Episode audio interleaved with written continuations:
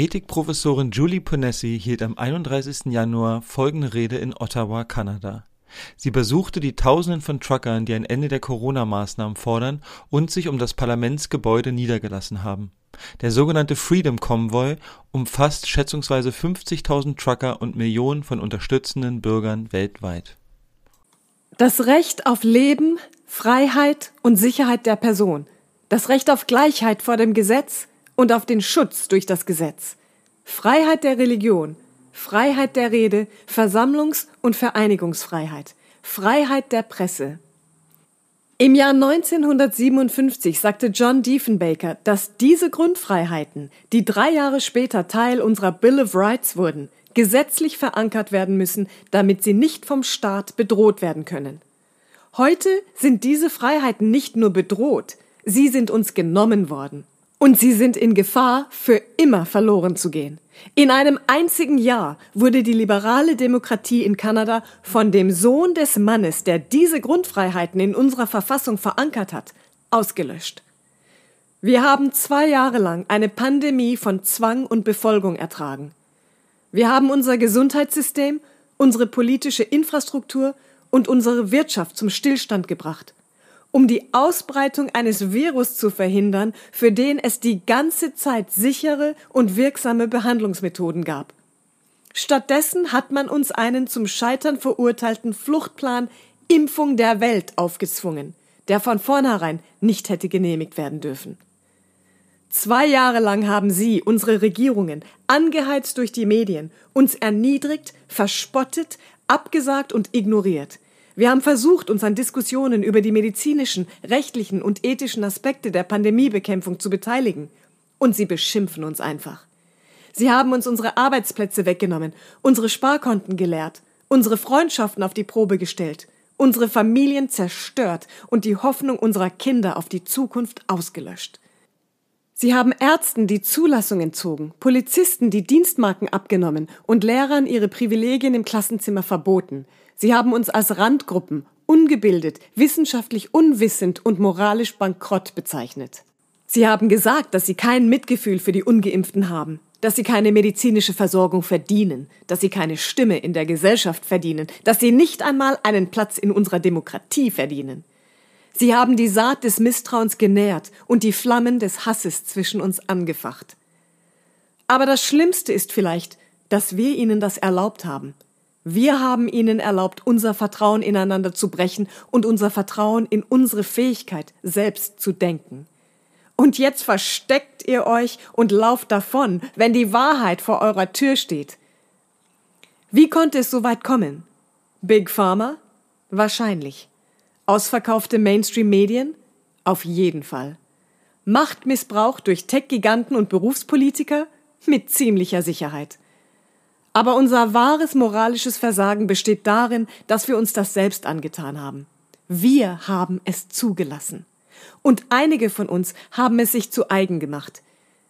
Wir haben eine Zeit lang vergessen, dass Freiheit jeden Tag gelebt werden muss und dass wir an manchen Tagen für sie kämpfen müssen.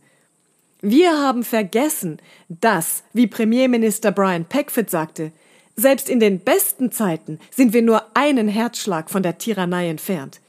Wir haben unsere Freiheit als selbstverständlich angesehen und jetzt laufen wir Gefahr, sie zu verlieren. Aber wir wachen auf und werden uns nicht mehr so leicht verführen oder zwingen lassen. An unsere Regierungen. Die Risse zeigen sich. Der Damm bricht. Die Fakten sind nicht auf eurer Seite. Ihr könnt nicht länger so weitermachen. Die Pandemie ist vorbei. Genug ist genug. Ihr seid unsere Diener, wir sind nicht eure Untertanen. Ihr habt versucht, uns zu hasserfüllten, verängstigten und demoralisierten Menschen zu formen, aber ihr habt die Herausforderung unterschätzt. Wir sind nicht so leicht zu brechen. Unsere Stärke kommt aus den Banden der Familie und der Freundschaft, aus der Geschichte, aus unserer Heimat und unserem Heimatland. Ihr habt nicht erkannt, wie stark unsere Ärzte und Krankenschwestern an der Front in Alberta sind, wie stark unsere Royal Canadian Mounted Police und Provinzpolizisten sind, wie stark eine Mutter ist, die für ihr Kind kämpft. Und meine Güte, die Trucker, die auf 18 Rädern Mut nach Ottawa rollten. 18 Räder mal Zehntausende von Lastwagen. An die Familien, die ihre Kinder verloren haben. Eure Tränen werden für immer ein Fleck auf unserer Nation hinterlassen. Aber ihr könnt euch jetzt ausruhen. Ihr habt genug getan, genug verloren.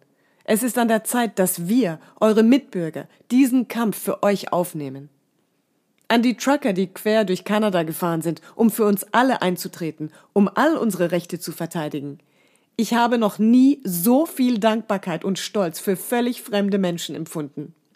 Ihr elektrisiert diesen Moment der Geschichte und ihr weckt eine Leidenschaft und eine Liebe für unser Land, die wir schon verloren glaubten. Ihr seid die Führer, auf die ganz Kanada gewartet hat. Ihr kommt aus allen Ecken des Landes, von Prince Rupert bis Charlottetown, auf vereisten Straßen, vorbei an wehenden Fahnen und unter überfüllten Überführungen. Und ihr nimmt all die Zerrissenheit, all den Hass, all die Spaltung und webt uns wieder zusammen. Mit dieser einen einfachen, gemeinsamen, kraftvollen Aktion seid ihr die Führer, die wir so dringend brauchen. Ihr gebt Großmüttern, die isoliert und verlassen waren, einen Grund wieder zu lächeln. Ihr gebt denjenigen, die ihre Lebensgrundlage verloren haben, einen Grund zur Hoffnung. Den Familien, die geliebte Menschen verloren haben, einen Grund an Gerechtigkeit zu glauben. Ihr habt unsere Verfassung wieder zum Singen gebracht. Ihr habt uns das Geschenk der Hoffnung gemacht. Ihr habt uns daran erinnert, dass uns in Kanada die wahre Freiheit niemals genommen werden kann. Ihr erinnert uns daran, dass wir nie wieder zulassen werden, dass unsere Regierungen uns terrorisieren, ausgrenzen und brechen. Wir müssen nur aufstehen und uns zurückholen, was uns schon immer gehörte. Die letzten zwei Jahre werden unseren Kindern als das katastrophalste moralische Versagen unserer Generation in Erinnerung bleiben.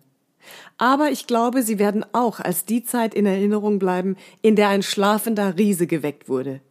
Und dieser Riese ist die Wahrheit. Das Besondere an der Wahrheit ist, dass sie nicht versinkt, dass sie leichter ist als die Lüge und Täuschung. Sie steigt immer an die Oberfläche. Ich weiß, wie es ist, wenn man sich klein, unbedeutend und machtlos fühlt. Die Worte und Taten einer einzelnen Person mögen sich nicht so anfühlen, als ob sie viel bewirken könnten.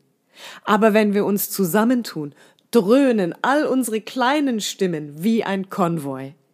Die Stärke von uns allen zusammen ist unaufhaltsam. Unsere Freiheit gehört bereits uns, aber wir müssen uns daran erinnern, dass wir manchmal kämpfen müssen, wenn wir sie behalten wollen. Wir werden nie aufhören, für unsere Freiheit zu kämpfen, für unsere Kinder, für unser Land. Wir sind der wahre Norden, stark und frei, und wir werden wieder frei sein. Ich danke euch.